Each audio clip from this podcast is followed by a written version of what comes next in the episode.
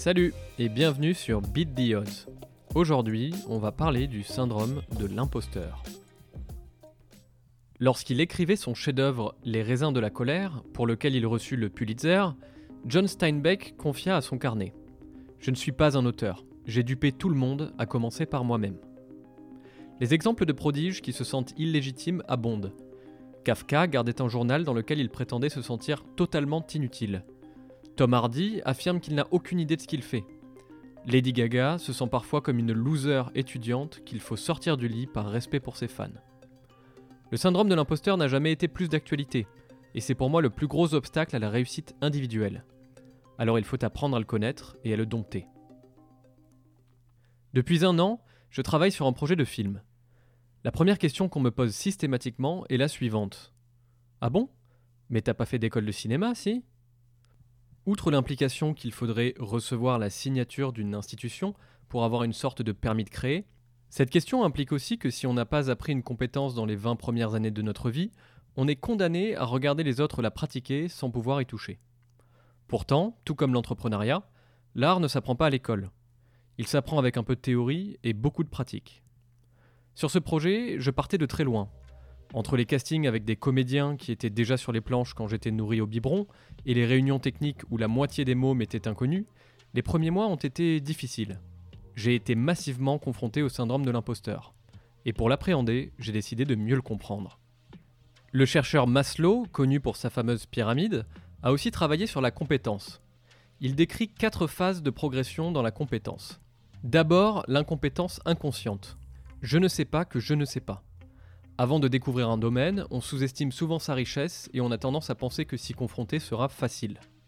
Ensuite, l'incompétence consciente. Je sais que je ne sais pas. On a suffisamment gratté la surface d'un sujet pour en voir la profondeur et on a le vertige. Par où commencer? Puis, la compétence consciente. Je sais que je sais. On a passé suffisamment de temps à apprendre et on commence à se sentir en maîtrise. Enfin, la compétence inconsciente. Je ne sais pas que je sais quand on maîtrise tellement un sujet qu'on a l'impression qu'il est facile. Le syndrome de l'imposteur apparaît en général dans deux de ces domaines. Lorsqu'on sait qu'on ne sait pas, on est hors de notre zone de confort, en phase d'apprentissage. On est dépassé.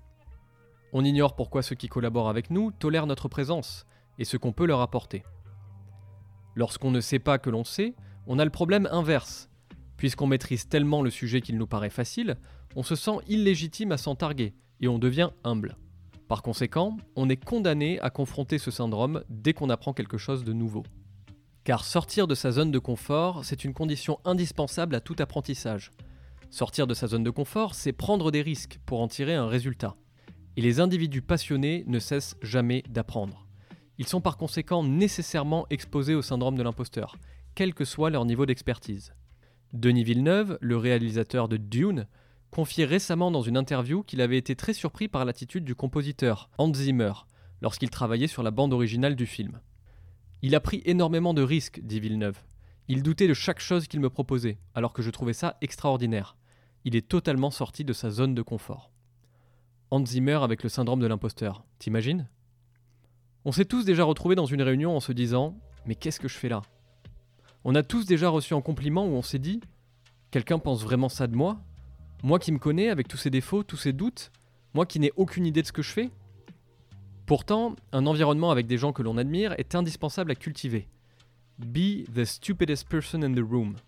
Chercher à s'entourer de gens très compétents et francs, c'est augmenter massivement ses exigences envers soi, mais c'est le meilleur moyen d'apprendre vite.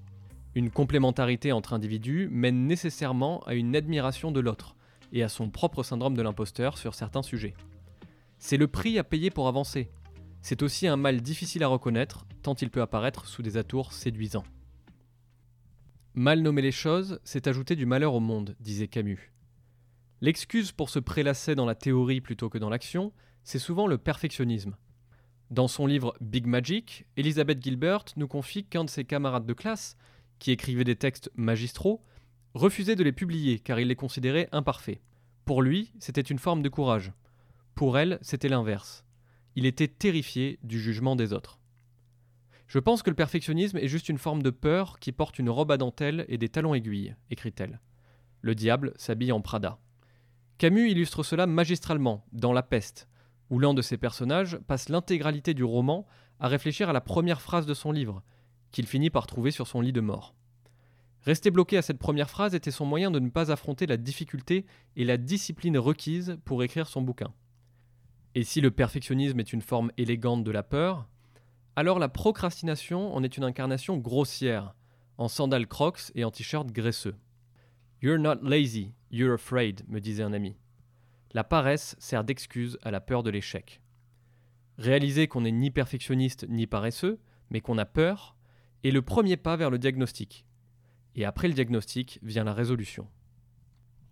Car l'unique manière de surmonter le syndrome de l'imposteur, c'est d'être suffisamment déterminé pour affronter nos craintes régulièrement et pendant de longues périodes. L'auteur Mark Manson a cette formule cocasse.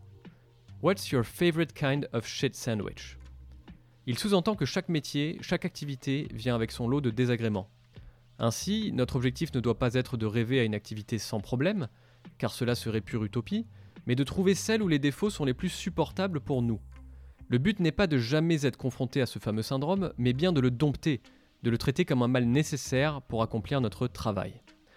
Alex Honnold, le grimpeur qui a escaladé l'un des murs les plus difficiles du monde en free solo, c'est-à-dire sans corde, a expliqué ça en ces termes. Je n'essaye pas de supprimer ma peur, j'essaye d'élargir ma zone de confort. Or, le plus important quand on s'éloigne de sa zone de confort, c'est de savoir pourquoi. Car la seconde question qu'on me pose systématiquement, c'est si tu n'as pas prévu de rentabiliser ton projet, c'est juste de l'argent perdu? Cette question ne manque jamais de me surprendre. Elle est symptomatique d'une vision où l'argent est un objectif plutôt qu'un moyen. Un entrepreneur ne crée pas son entreprise uniquement dans un but financier, pas plus qu'un artiste avec une œuvre. En fait, la condition principale de réussite dans tous les domaines confondus, c'est de voir l'argent non comme un but, mais comme un outil. Un outil qui permet soit de gagner du temps, qui est notre denrée la plus rare, soit d'augmenter notre niveau de satisfaction ou de sens. Quand on commence un projet, il est indispensable de se demander comment on va en mesurer la réussite. Si on est insatisfait, il faut changer d'unité de mesure jusqu'à ce que notre quotidien soit aligné avec nos objectifs. En s'enfermant dans l'angle financier, il devient très difficile d'évoluer, car par définition, il est impossible de prédire les résultats d'un effort.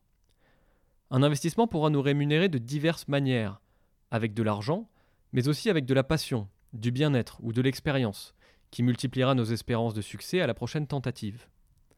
Et l'objectif pourra paraître trivial pour d'autres personnes, à l'instar de l'interview de Quentin Tarantino, où il répond excédé à une journaliste qui lui demande pourquoi son film Kill Bill est si violent. Why the need for so much gruesome graphic violence? Why not let us imagine Because it's so much fun, Chan. Get it? Par chance, nous vivons à l'ère d'Internet. Internet est le plus gros générateur du syndrome de l'imposteur, mais aussi le meilleur moyen de s'en affranchir. Cette technologie nous expose à une concurrence de 7 milliards d'individus, ainsi qu'à l'étendue grandiose des connaissances humaines. Mais elle est aussi une occasion inespérée d'apprendre. Elle est la meilleure alliée de la détermination, car elle est le chemin le plus court entre nous et ce qui nous intéresse. Sur Internet, on peut s'auto-former gratuitement, sur n'importe quel domaine. Sur Internet, on peut contacter n'importe qui au monde et avoir une sérieuse chance de recevoir une réponse. Internet a grandement facilité la prise de risque, en réduisant le coût de l'apprentissage en temps et en argent, et donc de l'échec. De plus, il n'y a pas de frontière claire entre une réussite et un échec. Parfois, on peut se satisfaire d'un good enough. Tout est une question d'état d'esprit. Après tout, tout ça n'est qu'un jeu. Peut-être que mon film sera très mauvais, Pourtant, je ne regrette pas une seconde ou un euro investi. Pourquoi?